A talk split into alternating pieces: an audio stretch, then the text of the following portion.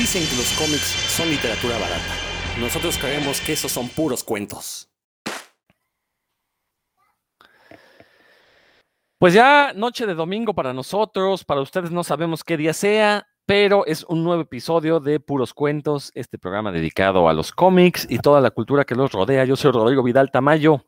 Como siempre, me da muchísimo gusto que nos estén sintonizando eh, en su casa, en el carro, caminando, en el transporte público. Nos da mucho gusto que nos escuchen.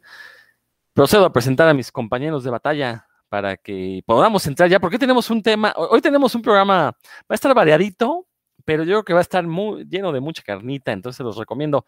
En el orden en el que los tengo en mi pantalla, Dan Lee, ¿cómo te va? Muy bien, en la casa, en el taller, en la oficina, oiga usted puros cuentos, se va a divertir. buenas, buenas a todos, Roberto, Rodrigo, Héctor, espero que se le estén pasando bien nuestros escuchas igual que nosotros.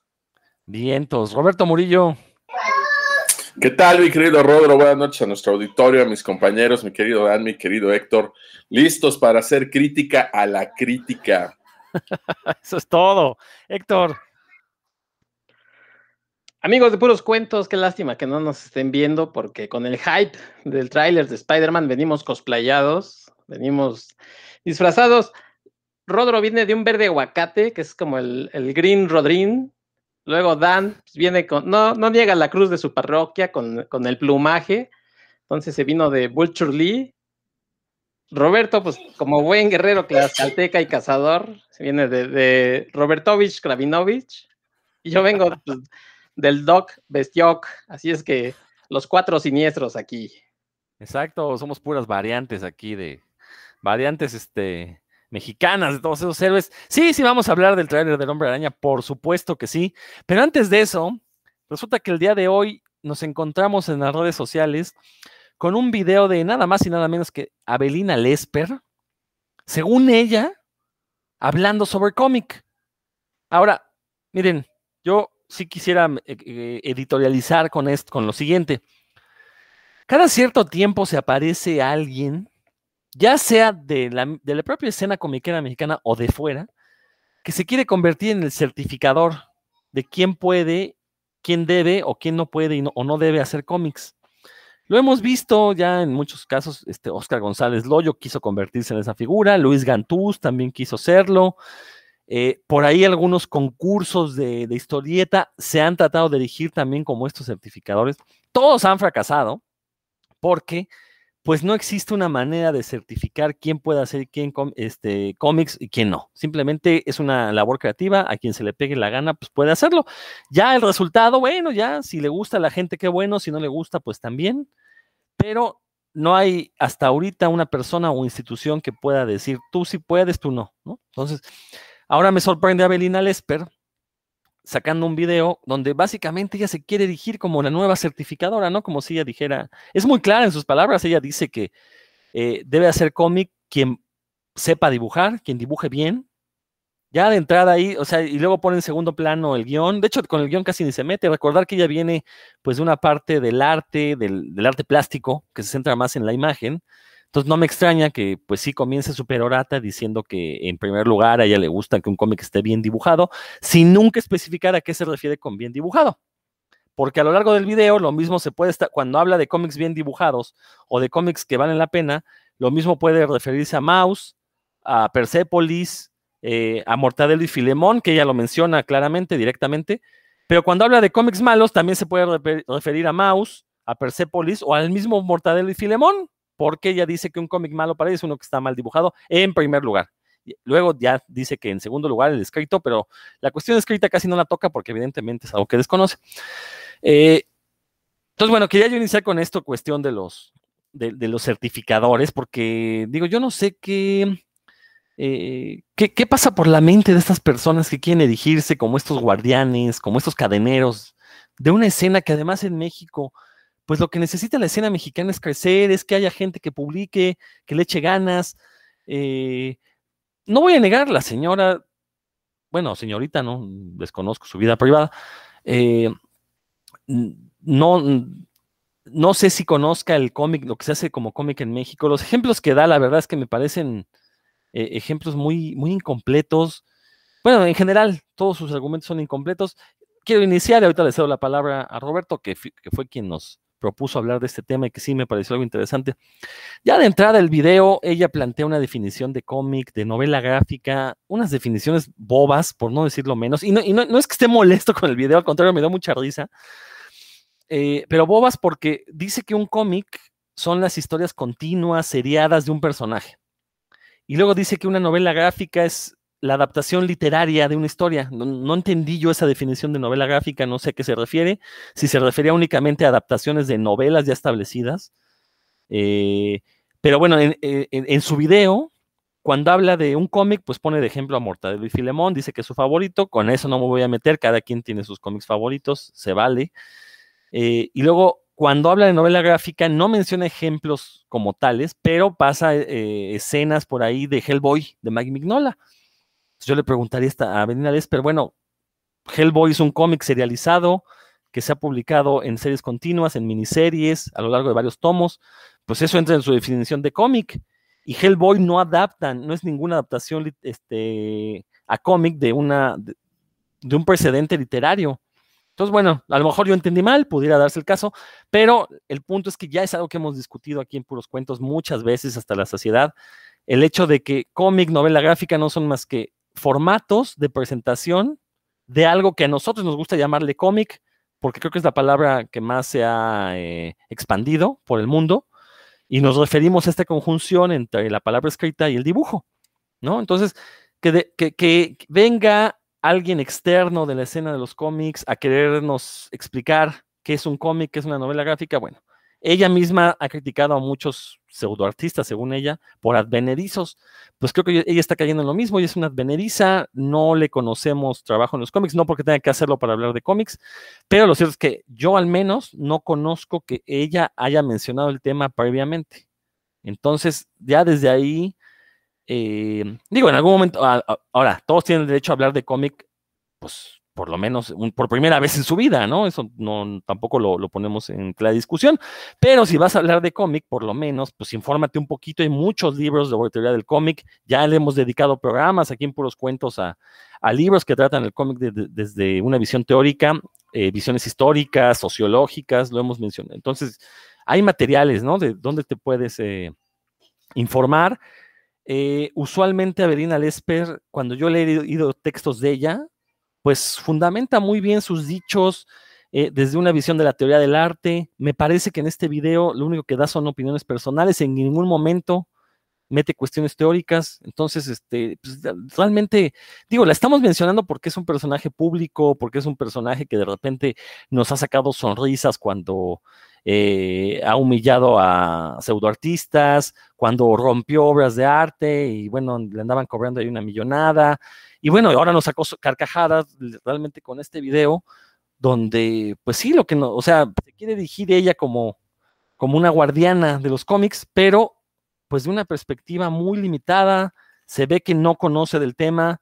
Digo, si creció leyendo Mortadelo y Filemón, y en, contraposición, no, no, no, no en contraposición, más bien, este, y en su video no menciona otras obras españolas que yo creo que son mucho mejores que Mortadelo y Filemón, como el caso de Paracuellos, de Carlos Jiménez, eh, más, para acá, Paco Roca. O sea, obras que también eh, eh, son, se consideran como puntales del, del cómic español y del cómic mundial en general. Bueno, por ahí este, habla mucho de Frank Miller, pero no menciona de dónde se fusiló Black Miller, este Frank Miller, sus, este, el dibujo que ahora utiliza, el dibujo actual, porque recordar que pues Frank Miller se inicia en el cómic de superhéroes con un dibujo, sí, muy dinámico, muy bonito, pero al final de cuentas metido de lleno en la tradición del dibujo de John Romita, de Gary Conway, que, que existía en esos años, ¿no? Entonces, Roberto, pues este, descósete pues aquí contra, contra Belina Lesper. Digo, no, no porque le quedamos dar importancia, sino porque en serio, este, el, problema es que es un personaje público hablando de un tema del que no sabe. ¿Cuántas veces no hemos visto eso en México? Muchísimas gracias, mi querido Ro. Mira, precisamente por eso me voy a permitir tomarme 45 minutos de este programa para leer mis notas. No, no, no, no es cierto, chicos. Pero sí, efectivamente, por eso voy y por eso lo quise sugerir, lo del video, porque cada quien es responsable de lo que dice desde el escenario donde está parado. y cuando tú tienes cierta voz, cierta importancia, cierta influencia, pues tienes que cuidar lo que dices, cuando menos hacerlo con conocimiento de causa, ¿no? ¿Por qué? Pues porque puedes caer en estas cuestiones como mi querida Belina. Efectivamente tengo aquí algunas notas, eh, porque voy a poner un post ahí en Facebook y lo voy a poner no porque yo quiera desmentirla o generar polémica, nada de eso, sino porque en mis redes pues me siguen maestros, alumnos, personas que han trabajado a lo largo del tiempo con los cómics y conmigo fomentando la lectura, hablando de ciencia, etcétera. Y hemos venido hablando de todas estas cuestiones. Y de repente ver un video como el de Avelina, pues sí te hace cuestionarte y decir, bueno, este, pues a mí me habían platicado otra cosa, yo he leído otra cosa, y de repente viene esta señora y me dice esto, ¿no? Bueno, vamos, vamos por partes, como diría mi querido Jack, el destripador. Comienza tajantemente diciendo eh, que, que no puede estar mal dibujado, porque una obra maestra no puede estar mal dibujada. Bueno, ya por ahí nos tenemos que preguntar qué es un mal dibujo, ¿no? Ahorita lo vamos a retomar más adelante, pero quédense por ahí con eso. ¿Qué es un mal dibujo y qué es un buen dibujo? Hablando en el contexto específico del cómic, por supuesto, ¿no? Menciona a Mortadelo y Filemón como uno de sus grandes favoritos toda la vida y dice que el Mortadelo y Filemón está tan bien dibujado que sus secuencias prácticamente es como si las pudieran pasar directamente al cine. Ya aquí nos estamos dando cuenta de por dónde va la idea que ella tiene del cómic. Bueno, ahí tiene un par de equivocaciones porque menciona que son unos antihéroes porque todo les sale mal y bueno, el hecho de que todo les salga mal, pues no quiere decir que sean unos antihéroes, ¿no? Ella trae esta vieja escuela y de verdad digo vieja escuela de la escuela donde ella haya estudiado, porque todavía trae este concepto que dice que la historia debe tener un planteamiento, un desarrollo, un clímax y un desenlace, como cualquier cuento que les enseñan a escribir a los alumnos en la escuela. Sin embargo, esto ha cambiado. Simplemente veamos las minificciones en literatura y por lo general el desenlace queda en la mente del lector. A muchos lectores eh, de antaño les cuesta trabajo leer estas historias porque dicen, y cuando despertó, el dinosaurio todavía estaba allí. O sea, ¿y, qué pasó? ¿Y de dónde salió el dinosaurio? ¿Y qué sucedió con el dinosaurio? Perdón, eso va en, la imaginación del lector. Ahí es donde está el desenlace. Tiene personajes, por supuesto, hay un planteamiento muy breve. Sí, hay un clímax, eh, se está despertando y hay un dinosaurio que sigue ahí. ¿De dónde salió? ¿Por qué sigue ahí? Bueno, el desenlace queda en la imaginación del lector.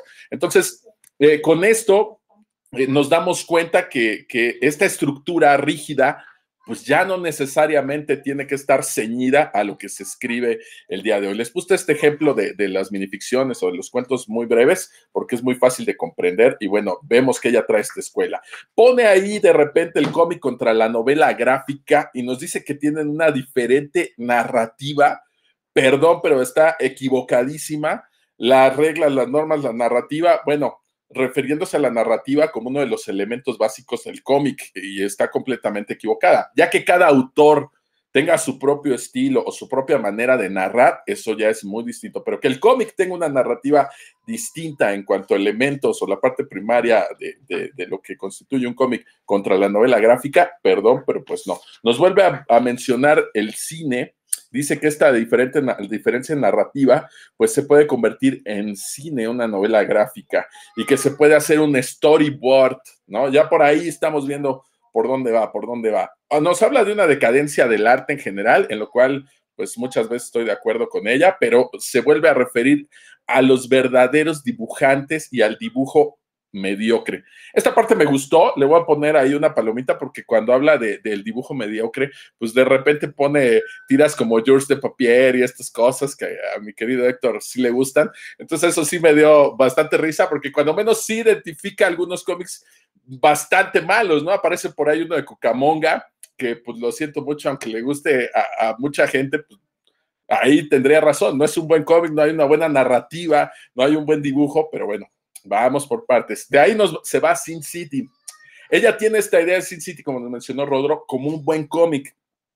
No menciona exactamente por qué, pero si lamos lo que dijo antes, nos vamos a dar cuenta que lo considera un buen cómic porque ella lo vio como un storyboard que se pudo pasar al cine exactamente igual a como venía en el cómic y vimos esa adaptación del cine, que ya hablamos aquí de ella y que no aporta realmente nada nuevo, o sea, el tomar las viñetas tal cual del cómic de Frank Miller y quererlas calcar en, la pantalla, pues realmente no hace una aportación del medio, del medio del cine a, esta historia, ¿no? Entonces, ese es el concepto que ella tiene de un buen cómic. Para ella, un buen cómic magistralmente dibujado, como dice ella, se, tiene que parecerse a un storyboard que se pueda pasar al cine. Aquí hay una diferencia muy grande porque el hacer cómic y storyboard no es lo mismo. Algún día tendremos aquí invitado a alguien que haga storyboard como mi querido Cacha y vamos a ver que el storyboard es muy detallado, pero está pensado en aspectos del guion y en aspectos técnicos para ver dónde vamos a emplazar las cámaras, dónde vamos a emplazar las luces,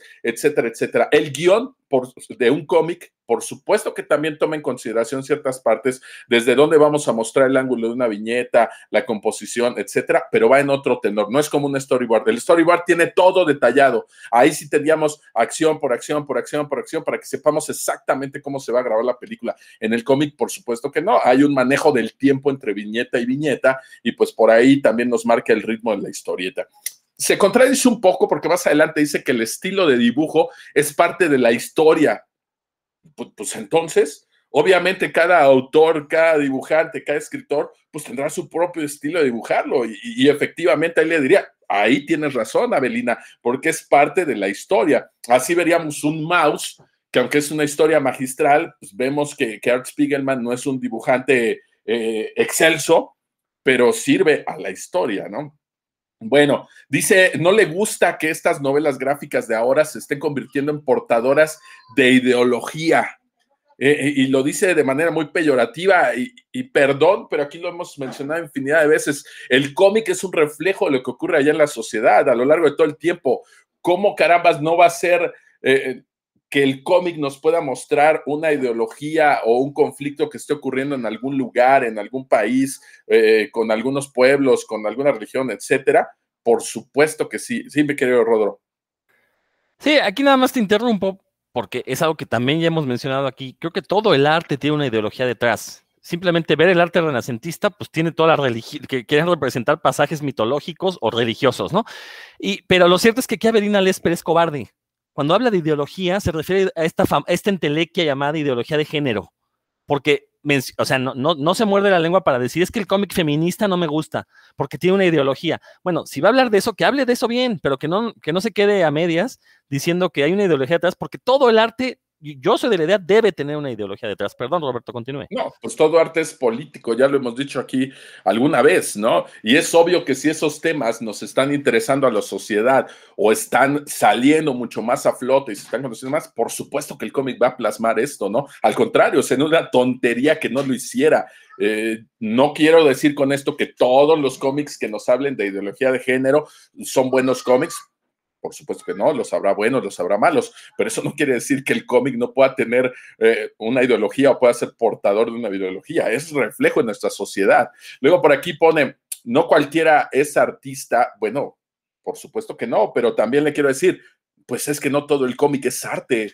No todo lo que te vayas a encontrar en una librería o puesto revistas puedes calificarlo como arte. Lo mismo va para el arte contemporáneo, la literatura, el teatro, para todo lo que quieras. Es ilógico decir que todo lo que está ahí es arte. Lo mismo pasa con el cómic. No, no veo cuál es el mayor problema. No necesariamente todos los cómics que se producen tienen que ser obras de arte. Algunos son entretenimiento, algunos son para comunicar y algunos, como vamos a ver aquí, un ejemplo más adelante, son para divulgar. Y eso tendría que ser arte pues yo creo que no. Si cumple con su cometido de comunicar o de entretener, pues eso sigue siendo un cómic y puede ser un muy buen cómic. Y aquí es donde puedo retomar este ejemplo feo de George de Papier y decir, ¿es un buen entretenimiento? Claro, para algunos va a ser un buen entretenimiento. A mi querido Héctor, compra los libros y le gusta pagar mucho dinero por ellos, es excelente porque para él eso es buen entretenimiento. Ya de ahí a que sea arte o que sea un buen cómic, bueno, estamos hablando de dos cosas distintas, pero no tiene que cumplir con esto. Ella dice que debería ser exclusivo de los que saben dibujar bien. Y perdón, aquí sí no puedo hacer una risa fingida porque ni siquiera me causa gracia, pero la realidad es que ni siquiera necesitas saber dibujar para hacer un cómic que se vaya a estudiar a, Matt Madden, por ejemplo, que vaya a estudiar a Scott McCloud, que vaya a ver los cómics que están hechos con onomatopeyas, que vea cuál es la aportación de México al mundo del cómic, como fue la fotonovela. ¿Quién caramba tiene que saber dibujar para hacer una fotonovela, no? Si sabes hacer fotografía y sabes narrarlo con imágenes, adelante, lo puedes hacer con collage, con lo que tú quieras y no puede ser exclusivo solamente de los que dibujan bien. Perdón, pero pues ahí está demostrando un desconocimiento total del medio y en particular, pues del medio mexicano, ¿no? Si, digo, si hablamos de, la novela gráfica llamada de México, la primera que es Operación Bolívar, bueno, sí, Edgar Clement dibuja chido, pero también usa mucho collage, ¿no? Entonces, le gusta la arquitectura y todo. No necesariamente tienes que ser un dibujante súper cañón para hacer un muy buen cómic. La fotonovela en México, bueno, eso ya lo tratamos en un programa ampliamente. Luego ella nos dice que el cómic tendría que ser como un museo portátil. No, o sea, perdón, no es una galería de imágenes. Eh, eh, discúlpeme, pero no, es totalmente en desacuerdo de que el cómic tenga que ser un museo portátil. Ella dice que la escritura y el dibujo son dos planteamientos distintos. Claro que no. Perdón, pero vuelve a demostrar un desconocimiento total del medio. La imagen y el texto se complementan. No pueden ser reiterativos, no pueden ser redundantes, porque ahí sí demostramos un mal manejo del lenguaje del cómic, pero pues no, no son planteamientos distintos, no deben de ir complementándose. Ella nos vuelve a decir por ahí que pueden ser pequeñas películas. No, discúlpeme, usted está pensando, sí es un arte secuencial, el cine también es un arte secuencial, pero no son lo mismo, no tenemos las mismas reglas ni los mismos elementos del lenguaje, aunque se parezcan mucho. Ella nos dice que puede ser otra vez un larguísimo storyboard que se puede repetir en el cine y para ella ese es un criterio suficientemente bueno para decir que es un buen cómic, perdón, pero no nos habla de monos feos, ahí es donde nos muestra George de Papier y Cucamonga, Nos dice que debe aportar belleza y estética. Discúlpeme, pero otra vez un rotundo no, y aquí yo no sé qué le está pasando, porque ella, al ser una crítica de arte, hacer una crítica de la plástica, ella debería saber que una pintura, una fotografía, no necesariamente va a aportar belleza ni estética. Es esta idea errónea de que, por ejemplo, yo que vengo de la fotografía, los fotógrafos tendríamos que sacar fotos a cosas bonitas. No, perdón, los fotógrafos tendríamos que hacer fotos bonitas, pero de cualquier cosa. Ahorita acabo de ir a ver la exposición del WordPress Photo, pues hay unas fotos ahí verdaderamente que, que, pues te vuelan la cabeza, te conmueven, te sacan de onda y no son fotografías de algo bonito. No necesariamente tienes que, sí puedes hacer una buena foto, Lástima que no hablo de esto. Fíjate, siendo crítica de arte, ¿por qué no habló mejor del cómic basándose en la composición, en las reglas, todo lo que pudo habernos hablado y que pudo haber aportado al medio, que muchos autores no le ponen atención a esto, pues jamás lo hace, ¿no? se pone a hablar de otras cosas que desconocen. Bueno, no, no es necesario que aporte belleza y estética, por supuesto que no. Ella dice que lo primero que tienes que hacer para, para hacer cómics es aprender a dibujar. Perdón, le voy a mostrar por ahí unos cómics hechos sin ningún solo dibujo, excelentemente bien narrados y una historia muy bien contada y estructurada. Ya de ahí a que sea arte, bueno, eso ya tendríamos otra discusión, pero no necesitan saber dibujar para poder hacer un cómic. ¿Qué necesitan saber? Pues aprender a narrar con el lenguaje del cómic y con los elementos del cómic. Ese tendría que haber sido su planteamiento. Bueno, sus ejemplos más recurrentes, pues vemos que tienen 30 años o más, entonces también se nota que no ha leído nada de los últimos 20 años Digo, tampoco quiero que lea lo que salió hace un mes, por supuesto que no, pero pues mínimo unos referentes un poquito más actuales, ¿no? Se contradice un poquito porque dice que sus lágrimas y risas que leía eran buenos y, caramba, ¿no? Bueno, también ahí nos podríamos llevar otra hora de programa. Y luego habla del manga y cuando habla del manga, yo dije, aquí se va a soltar y, y va a aventar todo. No, pues de repente nos dice que el manga lo hacen verdaderos artistas, ¿no? Cuando, por supuesto que hay obras buenísimas, en el manga, pero también hay muchísima basura. Ser uno de los países que, producen más cómic, pues yo creo que, mucho más de la mitad de lo que he leído, pues es un entretenimiento muy ligero y que realmente no aporta capas de lectura y, no tiene esta profundidad que tienen obras como las que vemos de este lado, ¿no? Y vuelve a mencionar ahí el anime. Entonces, para ella estas obras de manga son buenas porque se pueden convertir en una serie animada, ¿no? Sigue pensando en esta secuencia como de, de películas. Nos dice que es bueno que un crítico, bueno, Aquí sí voy a resaltar algo, voy a hacer un paréntesis. Me parece muy bien que un crítico de arte se ocupe de hablar del cómic. ¿Cuál es el problema? Que pues lo hace desde la ignorancia, ¿no? No, no todo en el cómic puede ser arte. Se le está olvidando la capacidad de comunicar. Vamos a tomar este ejemplo de la divulgación científica. O sea, la importancia que puede tener un cómic eh, que, puede tomar datos de, una publicación que antes se hacían completamente en inglés y que te costaba entender a qué está refiriendo y ahora es utilizar el lenguaje del cómic y hacerlo, y eso es divulgación. ¿Tiene que ser arte? No, y no por eso le vamos a quitar que sea un buen cómic o una gran manera de comunicar, ¿no? Aquí es más importante, nos dice este muchas veces enfocamos en la imagen, pero no, es más importante una buena historia bien contada que al revés, que un cómic que esté bien dibujado, pero mal contado, con una pésima historia, ¿no? Aquí tendríamos un fan excelente de, no sé, de Jim Lee, por ejemplo, ¿no? De todos esos adoradores que dicen, no, es que Jim Lee dibuja de, forma maravillosa y de repente lees las historias y dices, pues, pues sí, están padres los dibujos, ¿no? Pero, pues, ¿qué pasa ahí, no? Obviamente está enfocado en lo estético. Aquí ya estoy casi terminando. Vamos a recordar esta triada que son los elementos mínimos del cómic ¿sí? Que es el dibujo, el texto y la secuencia. Ahora, quiero que piensen un momento nuestros escuchas y que vean que un cómic puede seguir existiendo sin texto o puede seguir existiendo sin dibujo, pero no puede existir sin esta secuencia que nos va narrando la historia, porque pone por ahí un par de ejemplos de, de cómics que, pues utilizan una estética de cómic, pero realmente ni siquiera son, son cómics, ¿no? No hay secuencias. Es como los libros que hacía Rius, que sí usa dibujos de cómic, pero pues que no son un cómic como tal, usan la estética del cómic, pero no hay una secuencia ahí. De repente vemos un estilo de dibujo de cómic y decimos, eso es un cómic. No, perdón. Pues es, un libro como los de Rius. Puede ser un libro informativo que usa una estética de cómic, pero no necesariamente es un cómic. Eh, ¿Qué pasa ahí? Podemos ponerle ejemplos porque ella eh, eh, está mencionando algo mal del cómic cuando habla de la ideología y pone imágenes de Persépolis. Perdón, pero Persépolis y Maus, pues la historia de, estas dos obras, pues está por encima del arte que pudiera tener el, cómic, ¿no? Que Marjan Satrapi no sea una gran dibujante o que Art Spiegelman no sea un gran dibujante, pues eso no quiere decir que su historia sea mala. Al contrario, ya hemos hablado aquí de la semiótica y esta reducción de rasgos o simplificación de los personajes que ayuda a la identificación con la historia, ¿no? Y aquí hay algo que se le súper olvida, ¿no? Quiere llevar este cómic a estas discusiones que teníamos antes de lo que era la alta literatura y la, literatura para, para la plebe, para las masas, Perdón, pero un cómic debe ser accesible para todos, ¿no? En cuanto a su arte, en cuanto a su argumento o en cuanto a su costo. No debe ser algo pretencioso. Debe de haber cómic para todos, ¿sí? Por supuesto que habrá un cómic que tenga una narrativa que a lo mejor sí requiera tener más conocimiento del lenguaje y que no lo va a leer un lector novel, pero también debe haber un cómic que podamos encontrar en un puesto de revistas a un precio muy accesible y que no necesariamente tenga que ser una obra de arte, con que esté bien contado yo con eso me doy por bien servido, que es una historia entretenida, ¿no? Debe haber cómic para todos. Vamos a recordar algo.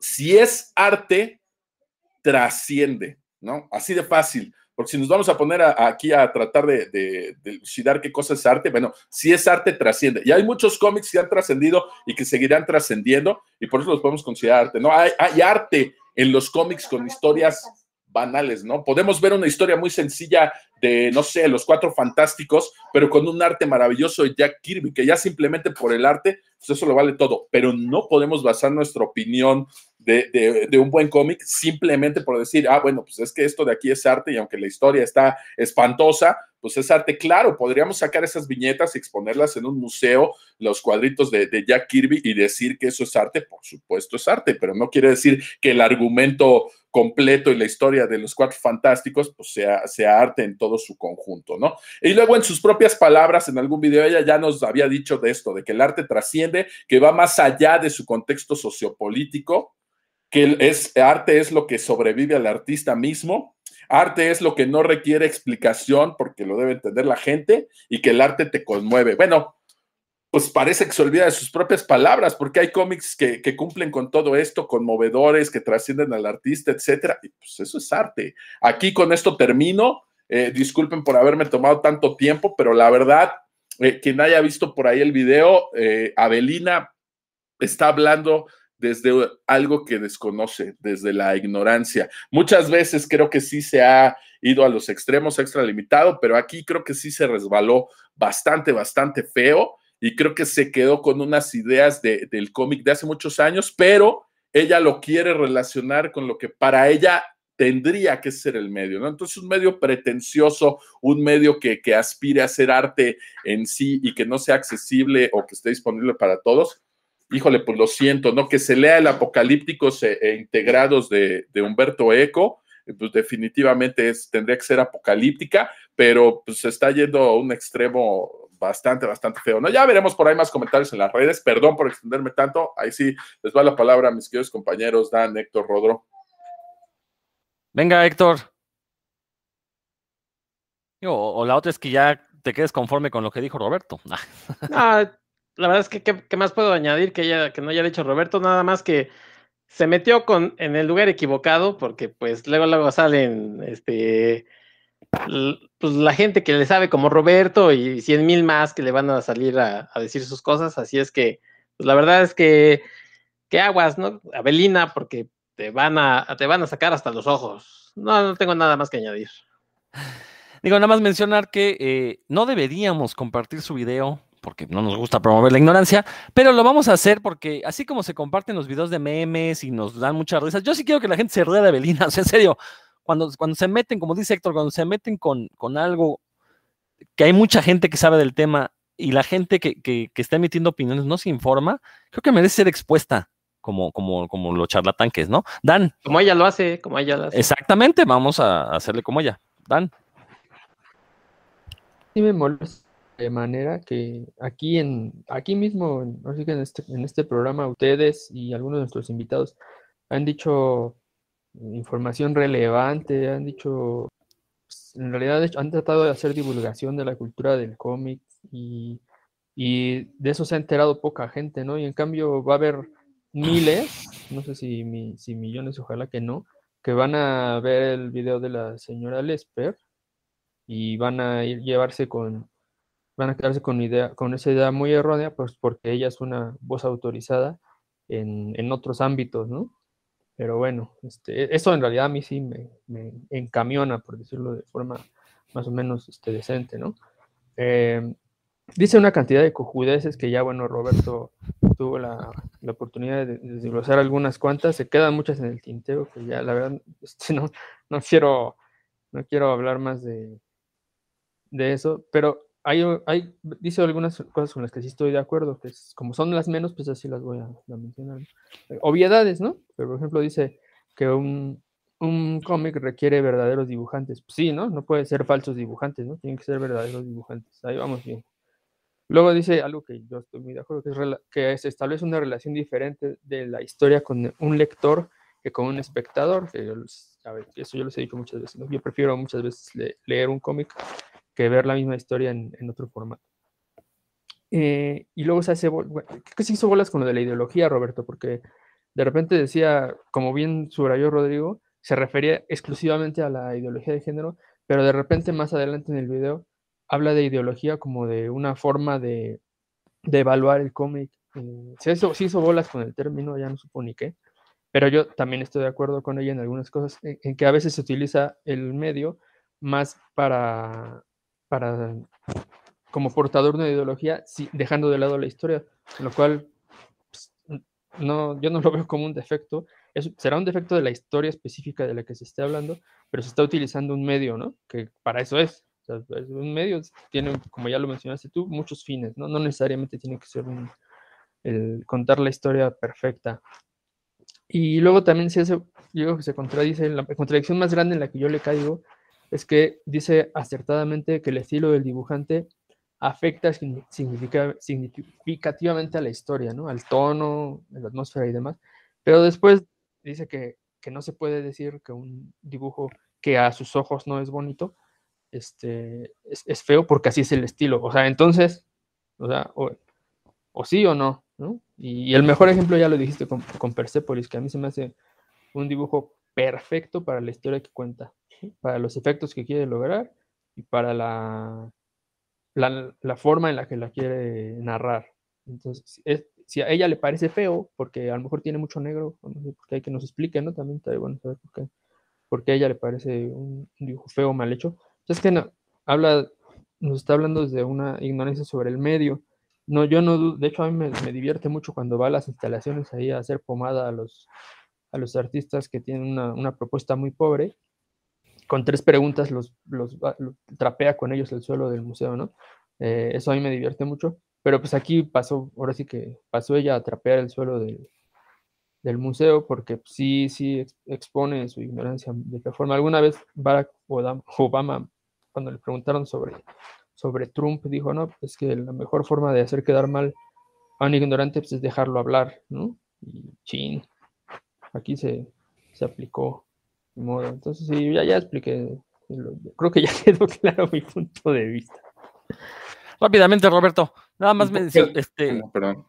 Perdón, nada más, yo sí quiero mencionar, bueno, cerrar este, eh, por mi, eh, mi, intervención con esto, es que a, a mí sí me, me, sorprende mucho cuando este tipo de personas eh, utilizan eh, e, este tipo de comentarios. Por ejemplo, voy a hablar del cómic, ¿no?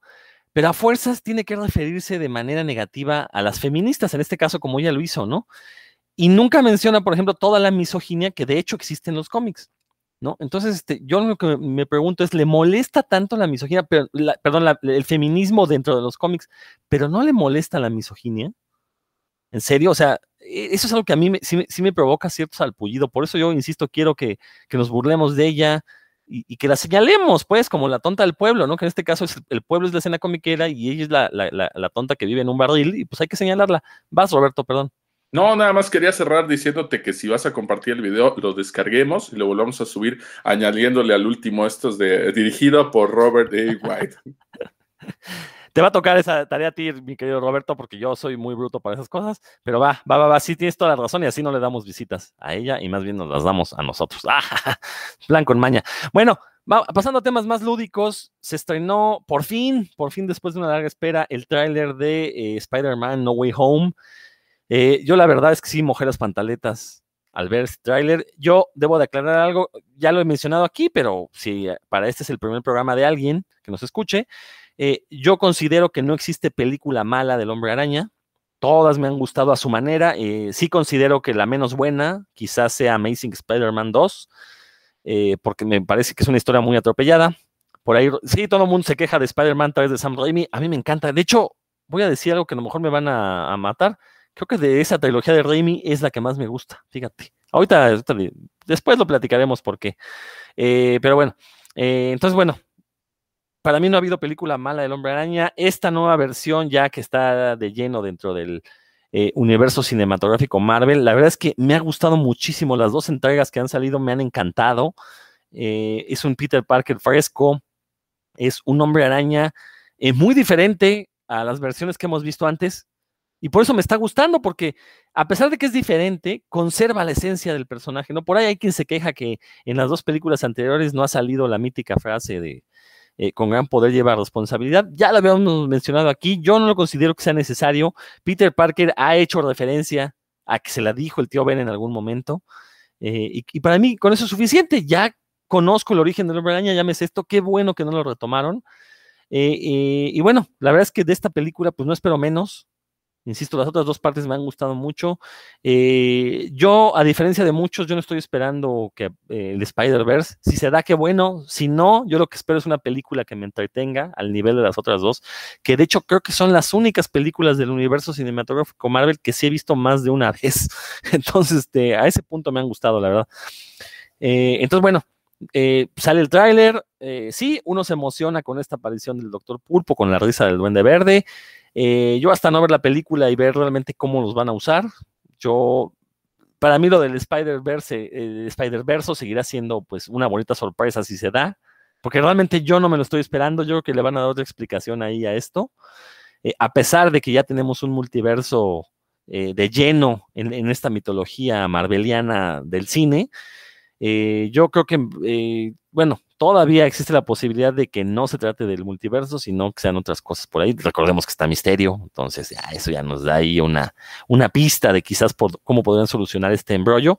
Y si nos lo dan, ok, lo celebraré. Sí, si salen Toby Maguire, Andrew, Andrew Garfield, me va a dar mucho gusto. Si no salen, o si salen no de la manera que esperamos, no me voy a molestar, siempre y cuando la película mantenga el nivel de, de, eh, de, calidad que yo le encontré a las dos partes anteriores, ¿no? Entonces, yo nada más que, quería decir eso acerca del tráiler. A ver, Héctor, échate ahora sí tu rollo. Sí, a mí también me, me gustó el tráiler, la verdad es que ya lo estábamos esperando y creo que nos entregó algo entretenido, interesante. Yo aquí lo he dicho varias veces, a mí el, el Spider-Man de Andrew Garfield no me gusta, eh, como Spider-Man me parece entretenido, pero como Peter, creo que, creo que, y es culpa del director, porque finalmente no es culpa de, de Andrew Garfield, o sea, a él le dan eh, cosas que interpretar y les, se lo escriben así y así lo hace, en fin, ¿no? pero no, no me gusta y en cambio lo mismo pasa con las quejas que mucha gente tiene con Toby Maguire, es que es muy tonto y le pasan cosas como de Capulina, que, que, que si le, este, le dan de bolsazos en la calle, ¿no? Por ejemplo, o, este, cosas así, pues es culpa del director, no es culpa de, de Toby Maguire. Pero, eh, repito, a mí el, el, el Spider-Man de Andrew Garfield no me gusta, pero igual estoy esperando a ver si aparece por aquí, si no aparece. Yo sí espero que sea multiverso eh, y que nos entreguen, que digan que, que, digamos que estas películas sí existen en, en otros universos, ¿no? Eso, eso le daría, creo que, una amplitud de vistas que nunca habíamos visto en ningún, en ningún universo de películas de nada. Entonces, yo sí quiero que, que, digan, sí, claro que esas historias existen por allá y estas por acá, pero igual eh, voy a, y quiero ver la película este, como si no supiera nada y como, si, como siempre, esperando nada, porque si no, este, puede pasar como con mucha gente que dice, oye, es que yo quería ver y no me lo dieron. A Mephisto. Claro, a Mephisto, ¿no? Me, además, híjole, los, sobre todo en las redes hay muchos comentarios. El, en los titulares de, de, de, multitud de páginas grandotes, sin, no sé si en rojo, porque pues, en Twitter, por ejemplo, no se puede poner rojo, pero dice rumor, va a aparecer el hombre araña Capulina. Y abajo ves que dicen, ¿por qué los estudios dicen esto? ¿Por qué me lo prometen y no va a salir? Ya me lo han hecho muchas veces. Idiota, que no ves que dice rumor, o sea, alguien lo dijo, no, no lo dijo el estudio, no está confirmado, y tú te estás quejando, ¿no? Entonces, yo igual voy a llegar, este, inclusive con las expectativas, como siempre, lo hago muy bajas, a ver si me gusta algo que veo. Y bueno, el, el tráiler por lo pronto sí me gustó. Y yo algo que les comentaba aquí a mis compañeros en, el chat privado que tenemos es, por ejemplo, qué tanto nos están arruinando todas estas cosas, ¿no? O sea, las experiencias de ver la película. Porque yo me acuerdo hace 20, 30 años, llegábamos a lo mejor, por ahí veíamos, en ese entonces no le llamábamos tráiler, le llamábamos el corto, ¿no? Si teníamos suerte lo veíamos en el cine, veíamos un cartel por ahí, pero era todo lo que sabíamos de la película, inclusive este, llegábamos nada más sabiendo que, que, a lo mejor iba a salir Sylvester Stallone como Rocky y sabíamos que iba a boxear, pero no sabíamos ni contra quién ni, como, ni cómo, y ya sabíamos que iba a ganar, pero, pero igual queríamos ver la película y era lo único que, que nos importaba, no nos importaba ver 10 mil cosas y ahora sí, o sea, hay noticias en todos lados, desde luego es responsabilidad de uno qué consume, qué, qué es lo que busca y qué es lo que lee pero este, yo siento que todo esto sí arruina un poco la, la experiencia de llegar al cine y, y ver eh, mm, con todo esto añadido una película que antes no lo hacíamos, ¿no? Lo veíamos casi en blanco. Oye, Héctor, yo nada más te voy a decir que hay un universo donde existen las películas de Tobey Maguire, Andrew, este, Garfield y, y las de Tom Holland, y es este universo. O sea, acabas de cometer un abelinazo, te, te estás contradiciendo cuando dices que quieres ver con en un universo que existen todas esas. En este, sí, en el que vives, pero, existen las tres. Sí, pero se te olvida que, que, hay algo que existe que se llama canon, ¿no? Entonces eso les volvería que, que fueron ciertas. Ah, en mi corazón siempre lo serán. Roberto. Bueno, pues yo no soy Canon, soy Nikon, pero este, no, la verdad, eh, pues un gran acierto. Eh, no voy a repetir aquí lo que dijeron, igual me gustó mucho el tráiler, pero creo que es un gran acierto eh, generar este hype, como le dice ahora mi hijo, de una generación anterior y la generación de ahorita, ¿no? Porque estamos los dos viendo de repente el tráiler y él se, se, emociona hasta por las mismas cosas que yo, ¿no? Y son películas que, que, que salieron mucho antes de que él naciera. Entonces, yo creo que es, es, un gran acierto y va a ser un trancazo porque van a hacer que dos o tres generaciones distintas vayamos al cine o, o, le paguemos. No, bueno, ahí dice que va a ser exclusiva de cines, ya desde ahorita lo están haciendo como exclusiva de cines. Entonces, están haciendo que dos o tres generaciones distintas querramos ir a ver esa película y va a estar padre porque vamos a compartir esa experiencia, ¿no? Entonces, ya por ahí es un gran acierto, ¿no? Por supuesto que, las partes que nos muestran en el tráiler, yo no creo que nos estén revelando gran, gran parte de la película. Acuérdense por ahí que ya Marvel desde hace unos años tiene esta consigna que lo que nos muestran los trailers no puede ser ni la parte del desenlace, ni, ni el, clímax, ni nada de esto, ¿no? Muchas veces se centra en los primeros 15 minutos de la película y eso es lo que nos muestran los trailers. Vamos a recordar que también Marvel es muy tramposo. Este no es de Marvel Studios, es de Sony, por supuesto, pero está relacionada con Marvel Studios. Ahí aparece Doctor Strange, Spider-Man, por supuesto, que también ya pertenece de alguna forma al universo cinematográfico de Marvel. Pero vamos a recordar que en otros trailers han borrado a personajes. Ahí está Civil War, por ejemplo, donde nos han borrado personajes que nos muestran en el tráiler para que no nos demos cuenta que van a aparecer en la película, ¿no? Ya por ahí, bueno, hay muchísimas teorías que se avientan los youtuberos y no sé qué, y que la verdad me parecen puras mafufadas. Yo les voy a hablar nada más desde mi experiencia. Les voy a decir que en esta parte donde está como en un puente Peter Parker, donde hay como muchos autos, que parece que ahí va a ocurrir una escena importante, anda por ahí como el traje, de repente se voltea y se le pone su traje, ¿no? De este del, del Iron Spider todos lo quieren ligar a que es el momento donde el doctor Pulpo le hizo a Peter, puede ser otro momento, pero quiero que se fijen en ese encuadre. Es una toma muy abierta para que aparezca un personaje solito nada más en el medio. ¿Sale? Es una toma exageradamente abierta. No creo que, el, director o el estudio tenga un error de composición así tan grande el mostrarnos un plano general para destacar algo de un personaje en particular, que cuando se le está poniendo ese traje, pues deberían centrarse más en el personaje. Entonces, todo lo que están diciendo por ahí esas teorías, lo único que yo les puedo decir es que de lo que yo he observado, ese es un plano muy abierto y donde seguramente ahí van a haber otro personaje o otros dos, uno a cada lado de Spider-Man. Guarden este tweet, bueno, no es tweet, pero guarden este tweet, porque de a mí se acuerdan cuando salga la película que ese plano tan abierto, pues nos están ocultando algo más por ahí. No necesariamente un personaje, no puede haber algo destruido ahí al lado. Son variantes de Tom Holland. No lo sé. no, bueno, exacto. Aquí están hablando de que van a aparecer eh, Andrew Garfield y Tobey Maguire. Yo la verdad todavía pongo esto en duda. Mi hijo está muy ilusionado con esto, ya le expliqué, se lo estoy poniendo en duda y para mostrárselo le enseñé unas imágenes que salieron por ahí en Twitter donde Tom Holland, Peter Parker, está vistiendo un traje, corbata y camisa exactamente iguales a los que trae por ahí Tobey Maguire en una de estas películas, ¿no?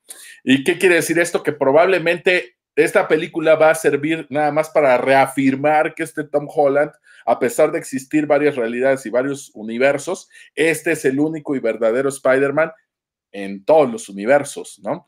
Entonces, eh, mi hijo me decía, es que aparece el doctor Pulpo y le dice, hola Peter, entonces tiene que ser Toby Maguire. No necesariamente, puede haber muchas opciones. Una es que si lo está viendo puesto con el traje del hombre araña, él no sabe que el que está ahí debajo es, Tom Holland, ¿no? Entonces lo ve vestido de Spider-Man, pues él le va a decir, hola Peter, ¿no? Sin ningún problema. La otra opción es que aunque haya varios multiversos, varias realidades, varios universos donde existe Spider-Man, en todos eh, Tom Holland es Spider-Man y va a ser percibido como Spider-Man, aunque en las primeras películas de Tobey Maguire se haya visto distinto, él al trasladarse en estas realidades va a seguir siendo percibido como el Peter Parker Spider-Man de esa, de esa realidad. Entonces eso no implica que vayan a aparecer Andrew Garfield y Tobey Maguire, ¿sale? Y esto también lo, lo, lo menciono porque en los créditos ya salieron confirmados pues, los papeles que va a tener este William Dafoe como el Duende Verde, obviamente eh, Alfred Molina como el Doctor Pulpo,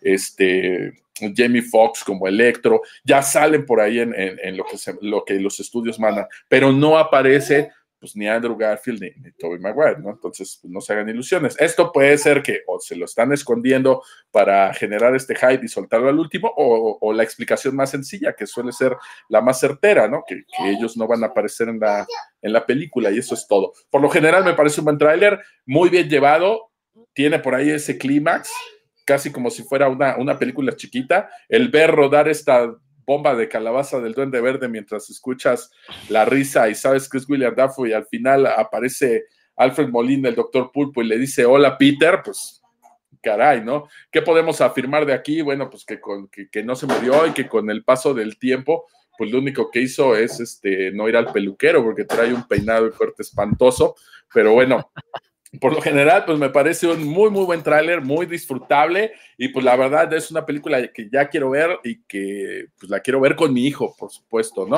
Entonces, maravilloso, ¿no? Yo sí ya la estoy esperando. Ya de multiversos no espero nada porque a mí ya me dieron una película prácticamente perfecta de Spider-Man Multiverso, Spider-Man to the Spider-Verse, que me parece maravillosa. Así es que ya de aparecer muchos Spider-Man en una película y todo eso, ya, ya tengo la película que cumple con mis expectativas y la superó. Así que de esta lo que estoy esperando, pues es una buena historia y que me entretenga. Es James Franco, el duende verde que va a aparecer, van a ver, van a ver. Tenemos, recuerden, todo el mundo dice que Dane Dijan, no, va a ser este James Guarden este tweet. Guarden este tweet. Dan Lee. Ah, pues estoy, la verdad, sí me voy a pelear con ustedes. Estoy totalmente en contra de los, de los trailers. Ah, yo no veo trailers.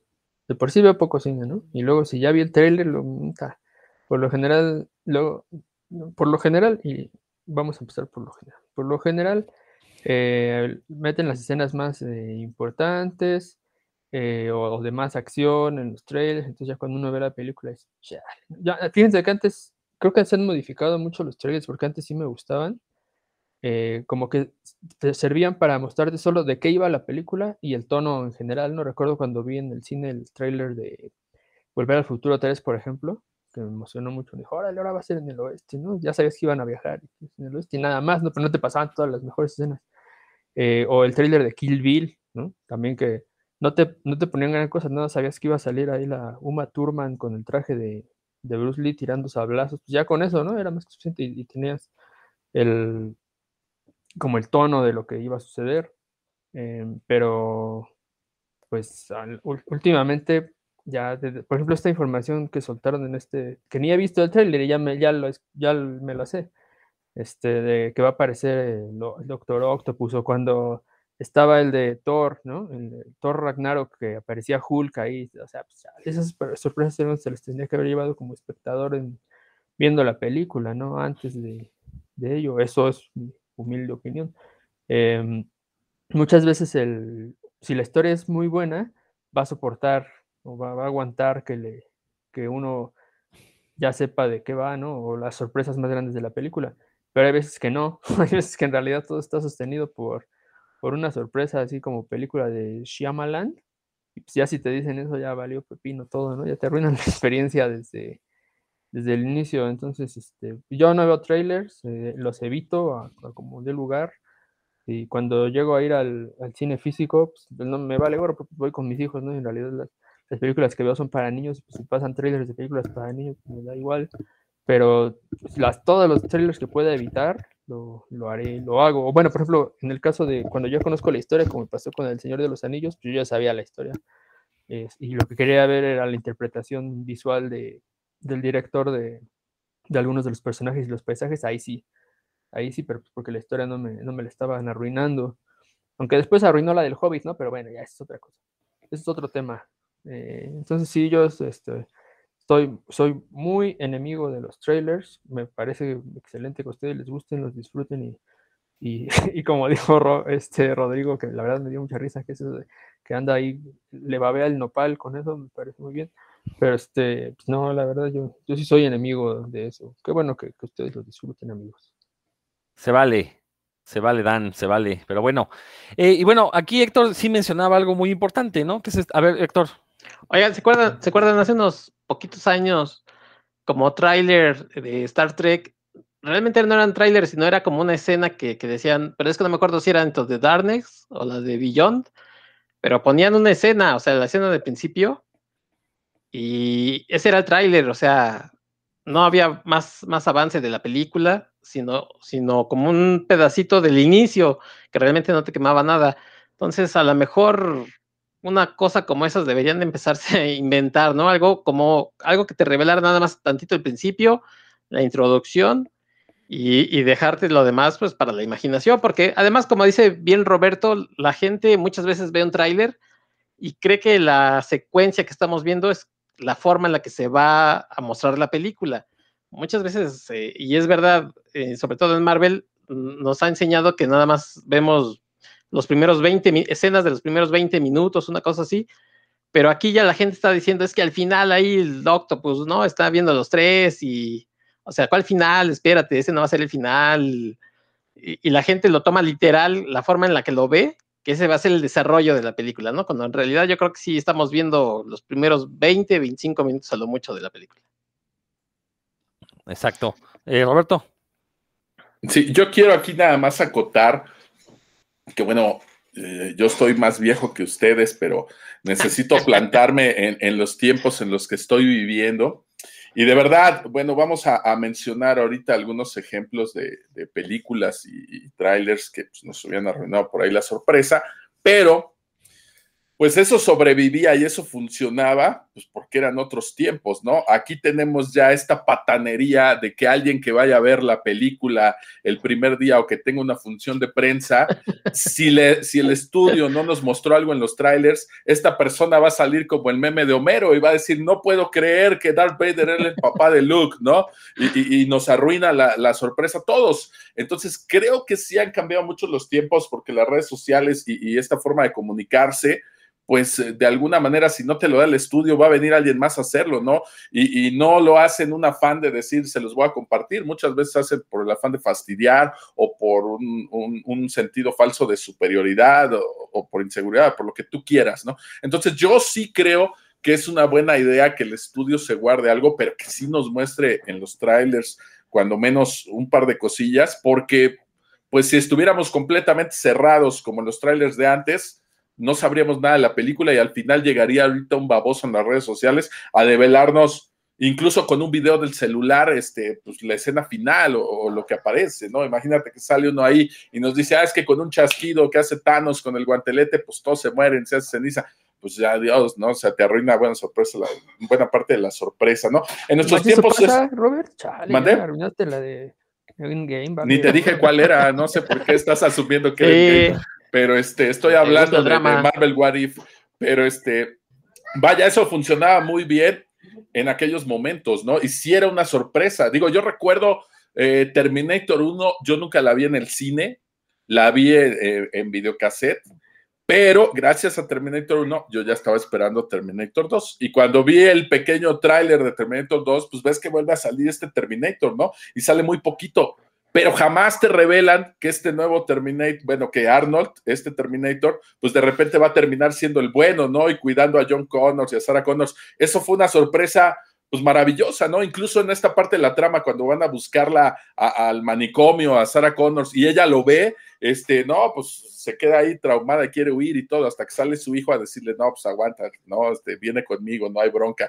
Entonces, sí, eso funcionaba muy bien en, en, ese momento, pero ahorita no dudo que si Terminator 2 saliera el día de hoy y se hubieran cerrado esa sorpresa, pues para el viernes ya estaría alguien que la vio soltándonos que, que ay, el Terminator que era malo en la anterior, ahorita es el protector de, de John Connors, ¿no? Entonces, y yo creo que es un tema bastante complicado porque hay películas que, como bien dices, están pues, sustentadas en esto, ¿no? El, veo gente muerta y que alguien viniera a decirte, uy, jamás se dio cuenta que él estaba muerto desde el principio, ¿no? Voy a hablar desde la literatura, por ejemplo, Henry James con Otra Vuelta de Tuerca, este libro maravilloso, pues ya se llama una, Otra Vuelta de Tuerca porque precisamente, pues la gran sorpresa es la Vuelta de Tuerca, lo adaptaron al cine en una película con, que yo vi con Nicole Kidman que se llamaba Los Otros, y que también va más o menos por este tenor, que pues ella está viendo fantasmas ahí en la casa y los fantasmas, los fantasmas, cuando resulta que, pues, los que están muertos son ellos, ¿no?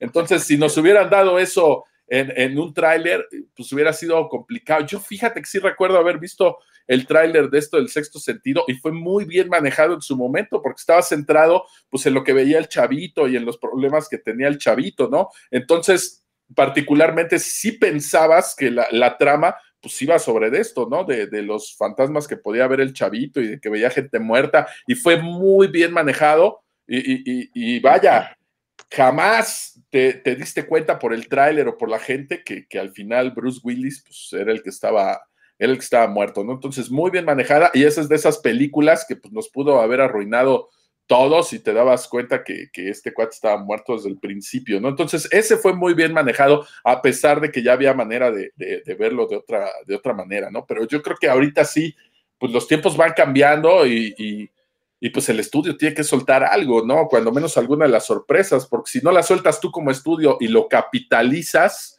e, en, un hype para tener más entrada de taquilla, pues va a venir alguien más en las redes sociales, estos youtubers o, lo que sea, que como el Andrés Navi, que no saben ni de lo que hablan, pero pues hablan por hablar y nomás para tener likes, y pues vienen y te lo sueltan, ¿no? y, y, pues te arruina la experiencia. Entonces, de preferencia, pues yo diría que de que me lo arruine el estudio con un buen tráiler a que me lo arruine un, un, un, hijo de vecina, como se decía antes, pues prefiero que mejor el estudio me muestre algo, ¿no? Oye, oye Rodro, Robert, Dan, ¿se acuerdan del primer tráiler de aquella película de Spider-Man del 2002? ¿No? Que, que, la, de, que, la de las Torres Gemelas. La de las Torres Gemelas que Con el después, helicóptero, claro. Eh, se quitó de, de, la película porque, bueno, por otras este, causas, ¿no? Pero la primera vez que vimos ese tráiler, o sea, esa escena de, de Spider-Man atrapando un tráiler de unos ladrones entre las Torres Gemelas, no necesitábamos ver más y yo creo que todos, todos nos emocionamos, ¿no? No sé, digo, eh, eh, quitando a Dan, que ya vimos que es Contreras y que dice que él no ve nada, pero bueno, él no veía nada porque pues, además era pobre y no tenía para, para el Quick Time, que era donde lo veíamos en aquellos tiempos. Pero ese tráiler, por ejemplo, no te enseñaba nada más y ya nos tenía el hype eh, por los cielos. ¿O, o miento? No, fíjate no, que yo ese lo vi en el cine, ese tráiler, y sí me gustó un montón. Porque pues, uno, uno, uno ya conoce la historia de Spider-Man, así que ya no, que no, que no, es que te arruine mucho saber que, que tira telarañas, ¿no? Y que se columpia bien chido. Porque ahí lo que vale la pena es, como comentaba hace rato, ver cómo un director eh, transforma al medio audiovisual algo que tú ya conoces. Ahí eh, creo que es diferente. Y sí, está, ese tráiler está bien chido. Y la película también. Que aparte, ese tráiler, su función nada más era avisar que venía la película, no, no decir claro, era un teaser, historia. era un Ajá. teaser, claro. Sobre todo para mucha gente que en ese momento, recordar que el, el Internet no era esta fuente de información que es ahora. eh, entonces, bueno, en, en aquellos años, pues sí, era, mucha gente se enteró que iba a haber una película gracias a ese, que ahora se llaman teasers, ¿no? Este, como, como brom- pequeñas bromas. Pero bueno, mencionabas algo, Héctor, muy interesante y que de hecho iba a ser el tema central de este programa, aunque ya nos extendimos con otras cosas. Pero esta cuestión de realmente los trailers, bueno, realmente los trailers tienen spoilers y realmente estos spoilers que en España llaman destripadores, yo les llamaría estropeadores, realmente nos pueden arruinar la experiencia de ver la película. Yo, yo quisiera in- iniciar con algo que es esta cuestión de cómo ha cambiado la narrativa tanto del cine, de los cómics, de las series de televisión. Eh, y voy a empezar con una frase que no es mía, que ya mucha gente la ha dicho por ahí, que lo importante, o sea, que los spoilers no deberían de molestarnos, porque lo importante no es en sí el descubrimiento, la situación que nosotros llamamos spoiler, sino la historia que nos lleva a él. Eso sería lo importante, ¿no? En una película, pues queremos conocer todo el desarrollo de los personajes que a lo mejor nos llevan a descubrir que Darth Vader es el papá de Luke.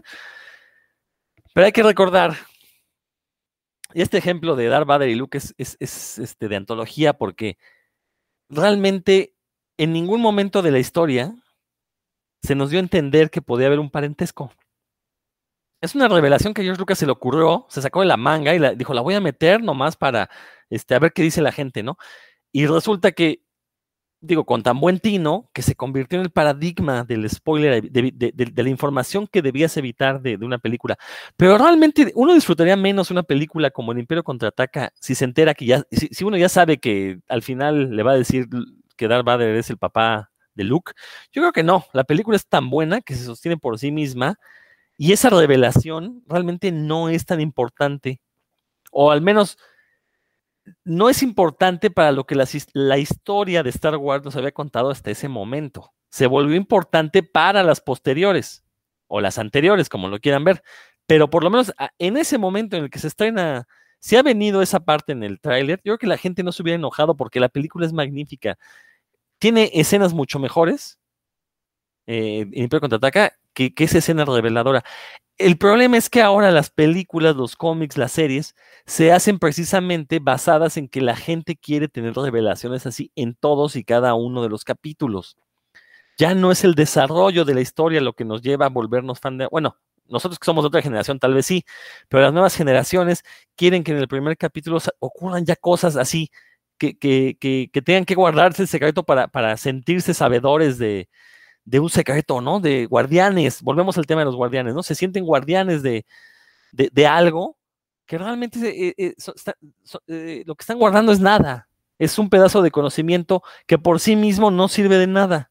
Necesitamos contextualizarlo dentro de la historia. Entonces, bueno, nosotros crecimos con este tipo de películas que ya mencionaron Roberto. Donde lo que nos emocionaba era ver todo el desarrollo de la historia. Y si al final nos regalaban una revelación sorprendente, hombre, bienvenida, pero no, e, no era lo que esperábamos. Lo que queríamos era tener un rato de entretenimiento y lo conseguíamos. Y creo que es algo que se ha olvidado. Ahorita todo mundo quiere eh, adivinar de qué va a tratar la siguiente película, de qué va a ir la serie. Yo no me he topado ahorita con ningún youtuber que le haya atinado a algunas de las supuestas hipótesis alrededor de WandaVision, de Loki, de todas y nunca le van a atinar a menos que tuvieran acceso directo a los materiales que vamos a ver, lo cosa que está difícil que ocurra. Pero bueno, eh, entonces a, lo que voy es, yo siento que lo malo del spoiler no es el spoiler en sí, sino el hecho de que haya gente que con todo el dolo y toda la maldad te lleguen y te cuenten el spoiler nomás por, por molestar, ¿no? Pero es muy fácil de contrarrestar eso. Si nos damos cuenta, pues yo lo que quiero ver es dos horas de entretenimiento, no unos pocos segundos donde se hace una gran revelación. Y si la película se va a centrar en esa gran revelación, pues mejor me la ahorro, ¿no? La verdad es que son cosas que no, no me interesan, porque eso me significa que no va a tener un buen desarrollo, una buena narrativa, va a ser un producto mediocre más, que de hecho, si lo vemos ahora en, en, retrospectiva, eh, eh, lo podemos ver con las películas del, universo cinematográfico Marvel. Hoy veía un comentario en Facebook muy atinado, que es cierto que son películas muy sorprendentes cuando uno las ve la primera vez, pero muy olvidables. Tan olvidables que si meses después vuelves a ver la película, te vas a volver a sorprender con lo que pasa porque lo habías olvidado. ¿No? Entonces creo que así podremos resumir estas películas. Sí, sí, sí, son bonitos fuegos artificiales, nos pueden emocionar cuando las vemos, pero realmente solo un puñado de ellas se realzan como productos que, puedan llegar a ser trascendentes en el imaginario colectivo ñoño, ¿no? Entonces, este, porque digo, todos hablamos de Endgame, todos hablamos quizás, eh, bueno, a ver quién habla de Black Panther, yo no fui muy fan de Black Panther, pero se sigue hablando de ella. Pero ¿quién habla de Iron Man 2? ¿Quién habla de Ant-Man, de las dos de Ant-Man? ¿Quién habla de Capitán América 1? ¿Quién habla de, este, pues no sé, este, ¿quién va a hablar de Black Widow? en, dentro de uno, ahorita estamos hablando de Black Widow, pues por la cuestión de la demanda, pero en sí de la película nadie está hablando. ¿No? Entonces tenemos ahí un problema, ¿no? O sea, son películas olvidables. Ahí Roberto dice que sí se acuerda, cada noche recuerda a Black Widow, pero bueno, son cosas de él. Entonces, bueno, yo nada más quería comentar esto con la cuestión del spoiler. Creo que también nosotros como, como espectadores, como público consumidor, también nosotros somos los que le damos el valor al spoiler, ¿no? A final de cuentas. Eh, y creo que yo me di cuenta de esto que les estoy comentando con esta última trilogía de Star Wars, que sí, efectivamente, mucha gente se abocó a irla a ver en la premiere y luego, luego a contarla. No, yo no sé cuál era su objetivo, y, pero el problema es que mucha gente se enojaba por eso, entonces eso alimentaba al troll. Entonces, y, y, sin embargo, cuando uno ve estas películas de Star Wars, si les puede encontrar algo bueno, no es tanto por las revelaciones, es tanto por el lo poco o mucho que hayan desarrollado la historia y los personajes. Nada más quería decir eso. No sé quién me quiera replicar, quién quiera continuar. Levanten su manita. Roberto. Yo, mira, hay partes, como dices, pues aquí ya estamos algo grandecitos por, por ese tipo. Eh, te voy a mencionar la primera de Spider-Man de Tom Holland, que pues la estábamos esperando, queríamos ver este Spider-Man, por supuesto y de repente salieron unos babos por ahí a soltar por todos lados que, ya habían visto no sé qué cosa de, los avances del material y que el buitre era el papá de Liz. Entonces sí me quedé así como que, ah, no, o sea, tenía que venir a verlo en redes. No, digo, no me arruinó la película, eh, no pasa nada, bueno, pues ya el buitre es el papá de Liz, tenía cierta lógica porque desde los cómics siempre se manejaba que todos los personajes villanos alrededor de, Spider-Man estuvieran relacionados de alguna forma con Peter Parker también, ¿no? Entonces, en ese sentido tenía cierta lógica. No me arruinó la película, por supuesto que no, aunque ya no me causó el mismo impacto cuando llega Peter a casa de Liz y el que le abre la puerta, pues es eh, el buitre, ¿no? Entonces, obviamente hubiera sido más impactante para mí. Pero te voy a decir a quién sí le arruinó toda esa parte, a mi hijo. ¿Sale? Entonces, él no trae como la misma experiencia lectora o de espectador de películas o lo que sea que yo traigo. Entonces, para él, él sí estaba muy molesto porque llegó a leer eso de que el buitre era el papá de, Liz, ¿no? Entonces, él sí no le pareció que le arruinaran esa parte. No le arruinó la película, por supuesto que no, también le gustó, pero él sí estaba muy molesto con que le hubieran arruinado eh, esa escena en específico, ¿no? Y sí, considero que hubiera sido mucho más impactante que no lo hubiéramos sabido y que al momento de verla en el cine, pues llega Peter Parker, abre la puerta y ¡zas! ¿no? Ahí está, está el buitre. Entonces, caray, ¿no? Yo creo que lo que tenemos que, que tratar es que si Facebook ahora te censura y te bloquea tres días, una semana, lo que sea, por decir palabras como negro, porque dice que estás diciendo un insulto y todo este tipo de cosas. Yo creo que eso se tendría que implementar de alguna manera en filtros para que tú digas, no quiero que nadie que mencione la película próxima de Spider-Man, pues aparezcan estos comentarios en mis, en mis redes sociales, ¿no? Porque no quiero saber nada. En cambio, habrá otros que sí, que, que tienen tanta inseguridad que ven estos youtubers y quieren saber cuáles son los avances y las teorías y, de qué va a tratar la película y si se puede que se las cuenten todas antes de ir al cine. Eh, ya son cuestiones psicológicas ahí de las que no pienso hablar en este momento, pero este, habrá quien siquiera, ¿no? Y al contrario, le pondrán en sus filtros, quiero que me aparezca en mis redes sociales todo lo que tenga que ver con la nueva película de Spider-Man, está bien, pero ya debería existir por ahí algún filtro que podamos usar, digo, no soy tampoco tan extremista como para decir, no voy a entrar nunca a mis redes sociales hasta que vaya yo al cine a ver la película porque no quiero saber absolutamente nada, digo, tampoco funciona de esa manera, pero este, pues no, no me cae gordo tanto el spoiler, sino la gente que lo hace en ese tenor, ¿no? De, fastidiar a alguien más o de arruinarle por ahí la, experiencia. Eso es en realidad lo que, lo que me cae muy mal, porque esos no son verdaderos fans. Yo creo que entre los que somos eh, verdaderos, pues, asiduos a este tipo de cultura pop, los cómics, las películas, etcétera, creo que somos bastante respetuosos en cierto sentido y aunque nosotros sepamos de qué va o podemos hacer un análisis, pues no le vamos a arruinar a alguien la experiencia, ¿no? Yo he ido a las premiers de medianoche, a las funciones de estreno y pues llego a poner cosas sobre la película, ¿no? Si pongo algo, pues pongo algo muy vago y pongo me gustó, fue una buena experiencia, etcétera, pero jamás voy a ponerme a escribir cosas de la trama, ¿no? De hecho, suelo no mencionarlo pues, hasta que ya han pasado dos, tres semanas que considero que, la mayoría de los que son fans ya fueron a ver la, película y aún así no me dedico a soltar spoilers ni a contar toda la trama en, en mis redes, ¿no? Esto tendrá que cambiar la manera en la que se, maneja. Yo creo que, como te decía, esa de Terminator hace ratito creo que fue muy bien manejada. Hace un momento que Dan mencionaba las de Volver al Futuro. Bueno, la misma película de Volver al Futuro al terminar ya te estaba mostrando el teaser de, de, la que seguía, ¿no? No era como que, ay, ¿a poco van a hacer otra? No, no, pues claro, ¿no? Van a hacer otra y te están mostrando de qué va. No te mostraban pues toda la trama, ¿no? Y de repente ahí no te iban a poner a Marty brincando y diciendo, está vivo, el Doc está vivo, está en el oeste, pero está vivo. No, pues ya hasta lo habías visto que estaba vivo, ¿no? Porque ya te demostraban que iban a estar los dos en el oeste. Por supuesto que estaba vivo. Ahí no era la gran revelación, sino el viaje, ¿no? ¿Qué, qué pasaba en toda la historia? ¿Cómo es que iban a dar al, al, viejo oeste ahora, no? Eso es lo que te interesaba. Entonces creo que fue muy bien manejado por este tipo de películas en su momento. Ahora lo que pasa es que, bueno, hay historias que ya ni siquiera se construyen. No estoy hablando específicamente del cine de superhéroes, pero hay historias que ya ni siquiera se construyen como para llegar hasta un clímax, ¿no? Hay películas que de repente es como las minificciones que yo mencionaba hace rato, donde el desenlace pues se queda en la imaginación del lector. Y me he dado cuenta que esto no le gusta a muchos espectadores, cuando de repente ven que la historia llega un momento y ¡pum! Ahí se acaba y todos, ¿y qué pasó? ¿Y, se murió? ¿O a dónde se fue? ¿Vivieron juntos para siempre felices? ¿Qué pasó? No, les desespera este tipo de cosas, ¿no? Lo cual eh, a mí me da mucha risa porque, pues digo, las historias han evolucionado. Ya no es la fábula que te da una moraleja, ya no es un cuento de hadas de vivieron felices para siempre. Ya de repente hay películas pues que te hacen pensar un poquito más, ¿no? Y esa parte se tiene que completar en tu cabeza. ¿Qué pasa con esos espectadores? Que les gusta que les cuenten todo y que a lo mejor hasta les gustan los spoilers. ¿Qué pasa cuando en el cine se enfrentan con una película de este tipo? Eh, ah, regresándome al cine de superhéroes, eh, con Infinity War, este, ¿cuál fue la primera? Endgame o Infinity War? Infinity War, ¿no? Este, ¿qué les pasó al final de esa película en el cine, no? Todos, todos esos espectadores se fueron sacadísimos de onda porque, ¿cómo? Ya terminó la película, pero se, se murieron ¿Por qué se murieron? ¿Qué va a pasar?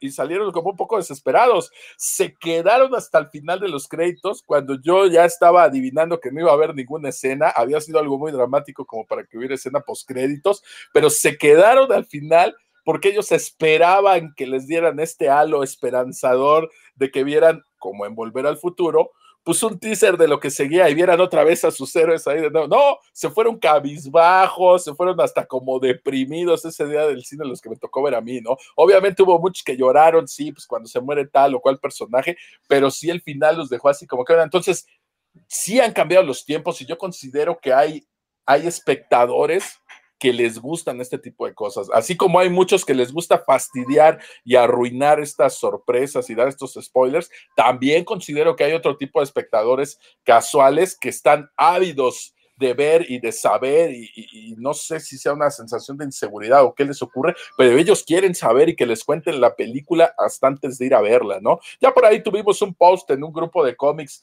esto de que ponen dos cómics, este, ¿y qué opinan? Este, me lo recomiendan, esta falta de, criterio propio para elegir qué tipo de cómics quieres leer o qué tipo de películas te pueden gustar.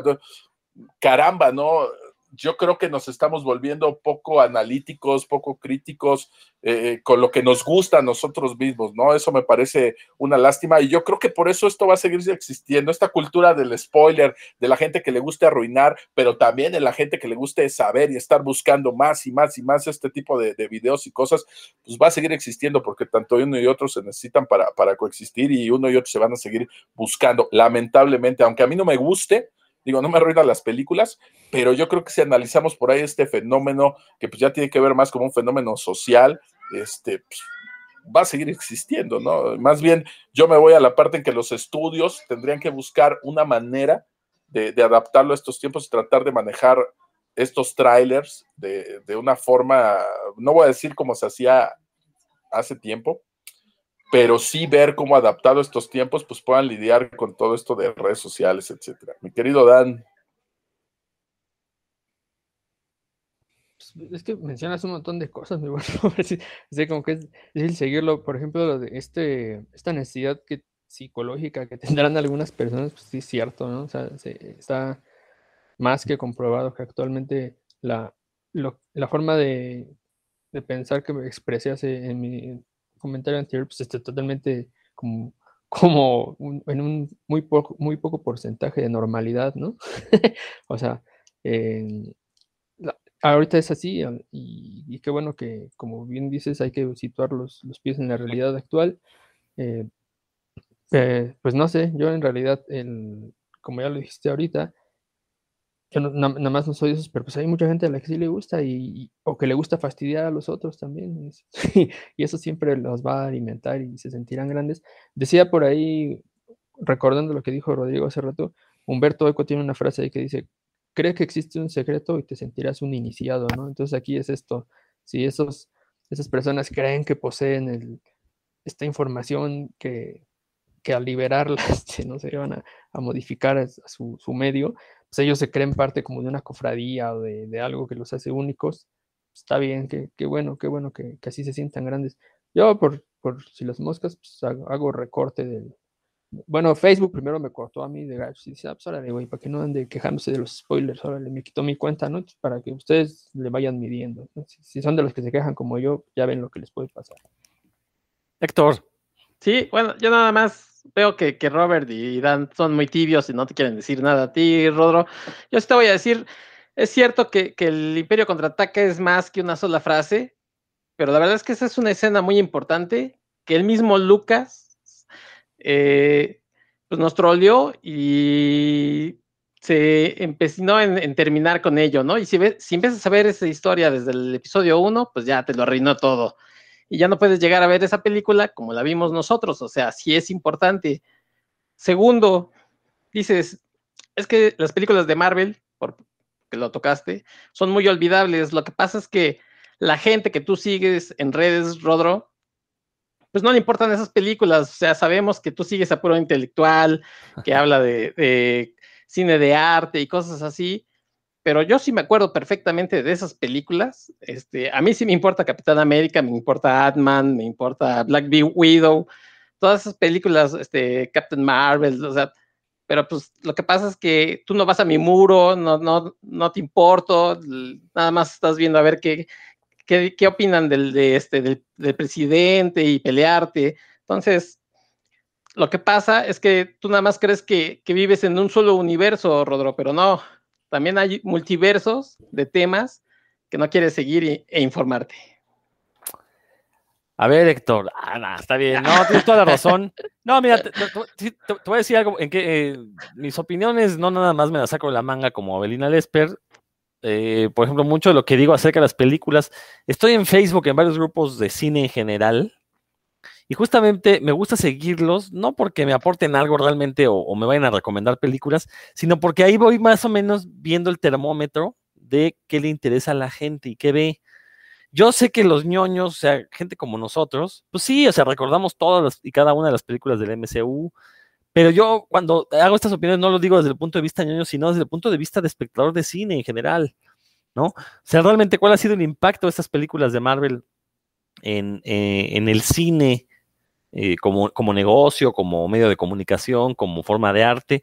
Bueno, podríamos aventarnos otro programa hablando de eso. Yo lo que digo es que realmente de ese universo cinematográfico Marvel, un puñado de películas sí han pasado al, al, imaginario colectivo, ¿no? Y lo podemos ver a través de memes, lo podemos ver porque, insisto, en estos grupos que yo sigo, que quizás no sean representativos, pero bueno, son grupos que tienen más de 50 mil personas, tienen muchísima actividad, y se ve que son unas cuantas películas las que se comentan, mientras que otras más quedan ahí relegadas. Yo mismo, yo, yo lo dije al inicio del programa, ¿no? Yo soy muy, fan del Hombre Araña 3, soy muy fan de Iron Man 3, que yo sé que es una de las películas más detestadas por los ñoños rata, pero a mí me encantó precisamente por el giro de tuerca que le dieron al final a este mandarín, que fue un giro que yo adiviné a mitad de la película. Bueno, no lo adiviné, más bien se me ocurrió, dije, estaría padrísimo que hicieran ese giro con el personaje. Y al final lo hicieron, salí yo muy contento porque, no porque lo hubiera adivinado, sino porque me dieron lo que yo quería.